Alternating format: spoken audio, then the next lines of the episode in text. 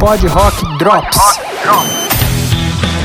Depois de 13 anos sem gravar um novo álbum, na última sexta-feira, dia 6 de dezembro, é lançado o álbum Who do The Who. Álbum que conta com 11 músicas, 14 na versão deluxe e que já é considerado pelo Roger Daltrey o melhor álbum da banda desde o Quadrofênio. Não sei se é o melhor álbum da banda, mas dá para considerar um álbum muito bom. Ele traz aquele rock simples, puro do The Who e ainda mais com a experiência de composição do Peter Townsend. O Peter Townsend que em 2017 quando o The Who veio para o Brasil, deu entrevista dizendo que era pouco provável que eles gravariam um novo álbum, porque não estavam conseguindo compor, né? Ele dizia que uh, ele mostrava as músicas pro Roger Daltrey e o Roger Daltrey não encaixava, pedia para alterar, eles não entravam num acordo, então era pouco provável que eles lançariam um novo álbum, mas passaram aí dois anos e eles vieram com essa surpresa muito bem-vinda para os fãs. A capa do álbum foi criada pelo artista inglês Peter Blake, que já havia criado a capa do Face Dances e do Sgt. Pepper dos Beatles. Ela tem 22 quadros ali que remetem tanto à história da banda como coisas da Inglaterra, coisas de cultura pop em geral. E ali a gente pode identificar uma máquina de pinball,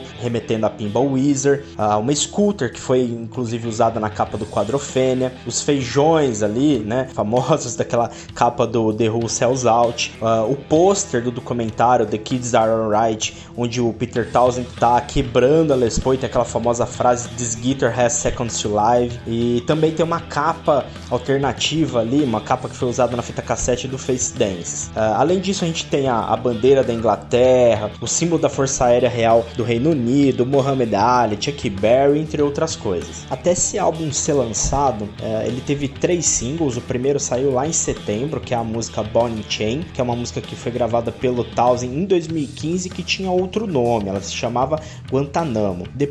Em outubro, saiu All This Music Must Fade, que é uma música que fala sobre plágio, se importa mesmo de quem é a música. E depois, em novembro, saiu a I Don't Wanna Get Wise, que é uma música que fala sobre aprendizado com a vida, com os erros que a gente passa ao longo da nossa jornada. Na versão deluxe desse álbum, a gente tem três músicas bônus, e entre elas tá Got Nothing to Prove, que é uma música que eles tinham gravado numa demo lá em 66, que tinha sido descartada. Os meus destaques desse álbum álbum são as músicas I Don't Wanna Get Wise, a Hero Ground Zero, a Rockin' the Rage e a Ball Chain. Músicas excelentes e que valem ser ouvidas. A repercussão desse álbum tá excelente, eles já alcançaram o top 3 nas paradas da Inglaterra e eu acho que é um álbum que vale a pena ser ouvido. É isso aí, Pod Rock Drops.